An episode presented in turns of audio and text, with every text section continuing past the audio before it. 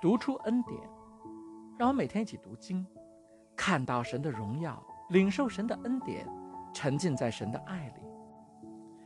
上一次我们讲到了创世纪十四章的一到十六节，亚伯拉罕带着几百人，连夜奔袭美索不达米亚的四国联军，抢回了被他们掳走的财物和人民，包括他的侄子罗德全家。但是，事情并没有结束，亚伯拉罕刚刚经历了战斗的考验。又要经历思想的考验。亚伯拉罕得胜归来的时候，两个截然不同的国王出来迎接他，祝贺他的胜利。圣经这样讲：亚伯兰击败了基大老马和与他联盟的王回来的时候，索多玛王出来，在沙威谷迎接他。沙威谷就是帝王谷。撒冷王麦基启德也带着饼和酒出来，他是至高神的祭司。他给亚伯兰祝福说：“愿创造天地的主至高的神赐福给亚伯兰，把敌人交在你手里的至高的神是应当称颂的。”亚伯兰就把所得的一切拿出十分之一来给了麦基喜德。索多玛王对亚伯兰说：“请你把人交给我，至于财物，你拿去吧。”亚伯兰对索多玛王说：“我已经向创造天地的主。”至高的神耶和华举手起誓：凡是你的东西，就是一根线、一条鞋带，我也不要，免得你说我使亚伯兰发了财。我什么都不要，除了仆人吃掉的以外。但与我同行的亚乃、以十个曼利所应得的份，让他们拿去吧。索多玛王是魔鬼的使者，管理着一座罪孽深重的背弃神的城市。他带给亚伯拉罕的是人的奉承，是世界的诱惑，是背后的阴谋。索多玛王对亚伯拉罕说：“请你把人交给我，至于财物，你拿去吧。”这并不是索多玛王有多大方，而是当时的一种约定俗成的规矩。尽管亚伯拉罕取得的财物有很大一部分原来是属于索多玛人民的，但是按照当时的规则，这已经是他的战利品，他有权保留下来。这么合理的一个建议，出自能够代表索多玛人的王的口，我们大多数人是不是就会顺水推舟留下这笔巨大的财富了呢？这个世界经常给我们这样的诱惑。著名的干坚信牧师讲过这样一个经历：当他去美国的一座大城市布道的时候，他要找一个办公室，还要雇一些人帮他制作录音带。当他参观一个他很喜欢的办公楼的时候，出租办公楼的地产商跟他说。他们可以把办公室免费的提供给他，而且还介绍了一家技术公司，愿意免费给他制作和发行录音带。这真是及时雨啊！但是甘坚信说，圣灵不让他接受这样的礼物，因为他们的目的是想影响甘坚信的讲道，希望他的讲道能为他们的商业目的服务。两年多前，我所服务的公司有一个智能硬件，售卖非常火热，在京东的预约量。超过了两千万台。有一个我认识的人找到我，给我出了一个主意，希望我跟当时 A 股的一家上市公司签一个独家生产协议。这有可能会让这家公司的股票翻倍的上涨。他承诺给我这家公司很大一笔股权。根据他的估算，这样我的收益至少有一个亿。感谢主，在圣灵的引导下，我拒绝了这个来自于魔鬼的建议。当我面对来自魔鬼的诱惑的时候，我们一定要倾听圣灵的声音。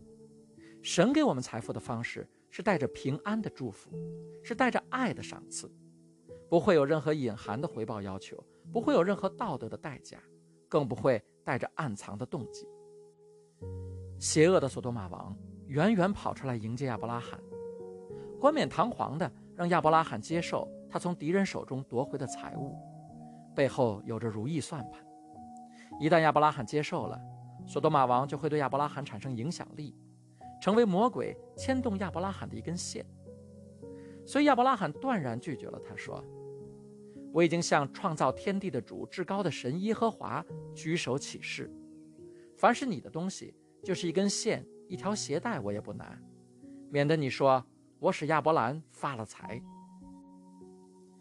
亚伯拉罕拒绝跟邪恶的索多玛王发生任何关系。更不愿意欠他任何人情，因为他知道索多玛代表什么。在创世纪十三章中，他和罗德分开的时候，经文里清楚地写道：“在耶和华看来，索多玛人是罪恶极大的。”与邪恶的人划清界限，不跟邪恶妥协，不从恶人的计谋，不听从坏人的建议，这是神希望他的孩子都能做到的。诗篇第一篇开头就写道：“不从恶人的计谋，不占罪人的道路，不做亵慢人的座位。”箴言第四章又说。不可行恶人的路，不要走坏人的道，要躲避，不可经过，要转身而去。亚伯拉罕为我们在这方面做了榜样。亲爱的弟兄姐妹，撒旦最擅长的就是欺骗，他经常用焦虑、恐惧、担心来欺骗我们，但是有时候他也会用带着糖衣的谎言来欺骗我们。这糖衣里包裹的是他希望能控制人、牵动人的线。当人是以自我为中心的时候，很容易掉进这样的陷阱。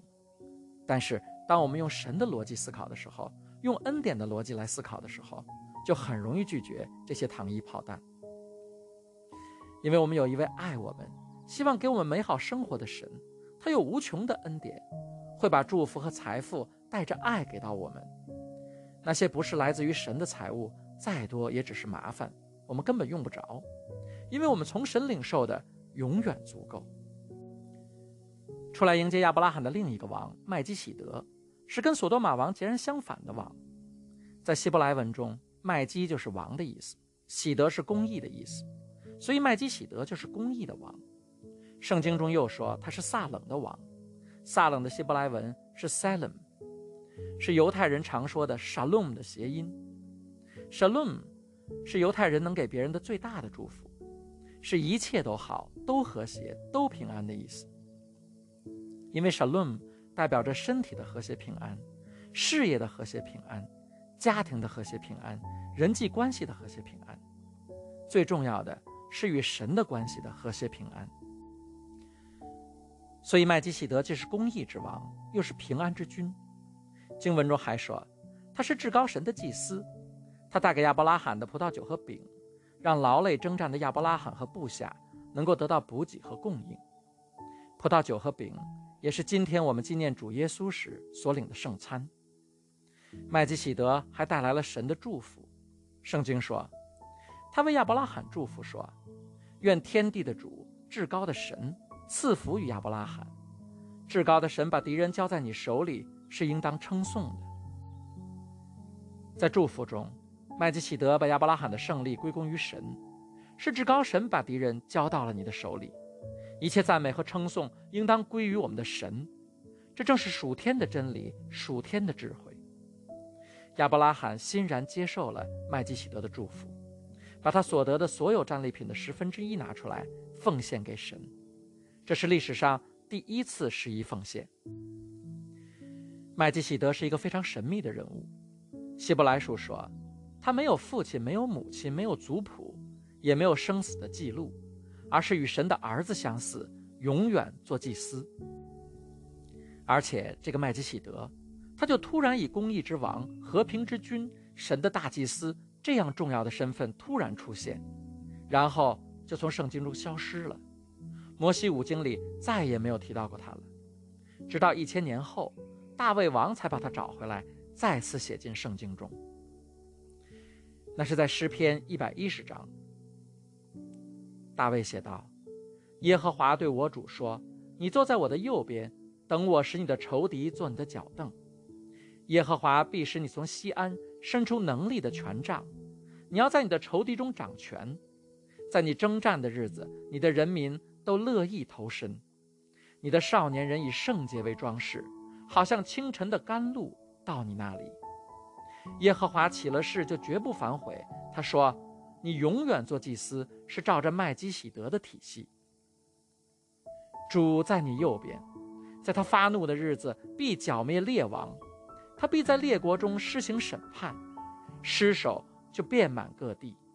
他要剿灭地上各处的首领，王要喝路旁的河水，因此他必挺胸昂首。”这篇诗篇写的是一位了不起的君王，他从锡安山伸出权杖，他的人民都乐意为他投身征战。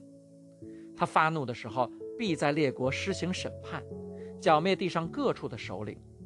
但是在第四节中，耶和华又让他照着麦基喜德的体系做永远的祭司。这个神秘的又非常了不起的君王祭司是谁呢？他肯定不是当时的大卫王，因为这诗篇是大卫自己写的。在和合本中，这诗篇的题目是耶和华及其所选之王，然后下面小字写着大卫的诗。在诗篇中，大卫称这个王为我的主，显然是比大卫身份更高的一位王，而且大卫要遵守摩西规定的律法。在摩西的律法中规定，王不能做祭司，祭司也不能做王，所以这位祭司君王绝对不能是大卫。在马可福音第八章中，主耶稣给出了这问题的答案。耶稣在店里教训人，就问他们说：“文士怎么说弥赛亚是大卫的子孙呢？”大卫被圣灵感动，说：“主对我主说，你坐在我的右边。”等我使你仇敌做你的脚凳。大卫既自己称他为主，他又怎么能是大卫的子孙呢？众人都喜欢听他。耶稣说：“旧约中预言的弥赛亚，既是大卫的子孙，但怎么又会被大卫在诗篇中称作我主呢？”耶稣其实是在告诉大家，大卫在诗篇一百一十篇中所写的坐在神的右边的，就是弥赛亚，就是耶稣基督自己。耶稣是大卫的后代，因为他妈妈玛利亚是大卫的后代，而他是玛利亚因圣灵感孕所生的，所以耶稣又是神的爱子，大卫自然会称他为主。大卫写的诗篇一百一十篇是一篇预言，大卫在耶稣降生前一千年，预言了未来会有一位王，他同时也按照麦基喜德的体系做永远的祭司。大卫为什么会写这样一个预言呢？耶稣说：“大卫被圣灵感动，写下了这篇诗篇。但是大卫不是像小学生那样听写，圣灵怎么说就怎么抄下来。诗篇是大卫生命经历的升华，是他用全部身心、用他的灵魂所书写的。大卫写这篇诗篇，专门写未来要有一位按照麦基喜德体系做祭司的王，是他有感而发的。大卫的生命有很多坎坷。”他为以色列人立下了汗马功劳，但是却被扫罗王记恨和追杀，经常不得不在山洞中躲避。大卫被扫罗用以色列全国的力量追杀，所经历的惊险和磨难可想而知。但是在这个过程中，他也经历了神的同在、神的保护、神的看顾、神的无数恩典，所以他最能体会神的心。在使徒行传中，神说：“大卫是最合神心意的人。”他会做我希望他做的所有事。大卫亲身经历了神的很多恩典，所以当他在耶路撒冷做全以色列的王之后，看到当时在律法之下的祭祀体系，他知道这不符合神的心意。他渴望建立一个新的祭祀体系，但是他知道这是神的工作，不是他的工作。事实上，按照当时的律法，王不能对祭司施加任何影响。大卫的前任扫罗处死了祭司亚西米勒一家，被神看作是极大的罪恶，这是大卫亲身经历过的。根据《申命记》十七章的律法，新王登基要为自己抄写一遍摩西五经，大卫也不例外。当抄到创世纪十四章的时候，大卫看到，原来在摩西颁布律法之前，有一位大祭司叫麦基喜德，他既是祭司也是王。而犹太人的先祖亚伯拉罕也曾向他做十一奉献，这才是神心意中更好的祭祀体系。所以他在诗篇中体念神的心意，写下了这预言：耶和华起了誓，就绝不反悔。他说：“你永远做祭司，是照着麦基喜德的体系。”今天，大卫在诗篇中的预言已经实现，耶稣基督做了我们的王。也做了我们的大祭司，他坐在全能的天父右边，等着他的仇敌做他的脚凳。我感谢神为我们设立爱和恩典的新约，让他的独生爱子做我们的王，又做我们的祭司。假如耶稣只是一个王，那我们生活在对王权的恐惧之中；但是他同时也是祭司，他是神与人之间最完美的中保，因为他是神，他同时也是人。他经历的患难更胜于我们，他所受的冤屈更胜于我们。他明白我们一切的心情，他理解我们一切的软弱。他拾起祭司所有的职分，除了一个，他精心地挑出来去掉了。律法之下的祭司的一个工作是献祭，不但要为别人的罪献祭，还要为自己的罪献祭。但是耶稣没有罪，他的一次献祭就洗净了世人所有的罪。再说了，律法之下的献祭为什么会有用呢？牛的血、羊的血，真的有任何道德价值吗？用牛羊的血真的能代替人的血吗？牛和羊不会说：“来吧。”割我的喉咙吧，我愿意替你死。他们只是指向真正有价值的、真正为我们奉献的耶稣基督的宝血。耶稣基督，神的羔羊，神奇美丽的救主，珍贵的救赎者，我们的朋友。谁能想到羊可以救赎人的灵魂呢？但这是多么伟大的羔羊啊！他是大祭司，他也是牺牲。有人类以来所有的牺牲都源于他，因为他的献祭才有功效。他也是圣殿，他是圣洁的神看顾人、施恩于人、与人相会的地方。他还是约柜，是金灯台，是道路，是生命，是真理。一次又一次，他把旧约中所记录的一切线索都连接在一起，指向自己，让我们能够从新约中看到我们的神。以他完美的智慧，在旧约中已经为我们预表的、为我们预备好的救赎。我们来到成就这一切的圣子面前，我们向他屈膝，我们敬拜他。神知道我们需要一位王，来征服我们骄傲的心；我们也需要一位祭司献上他自己的生命，否则我们就不配进入天国。这是一位完美的祭司，我们的自己人。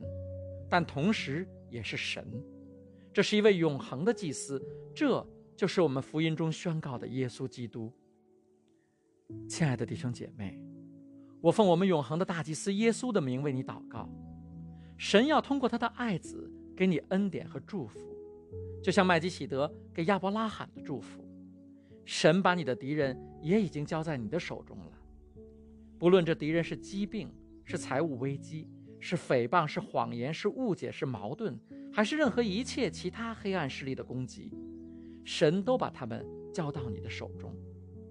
神要给你的是他的神龙平安，是富足，是喜乐，是家庭和睦，是丰丰富富的供应和恩典。祷告，奉我主耶稣基督得胜的名求，阿门。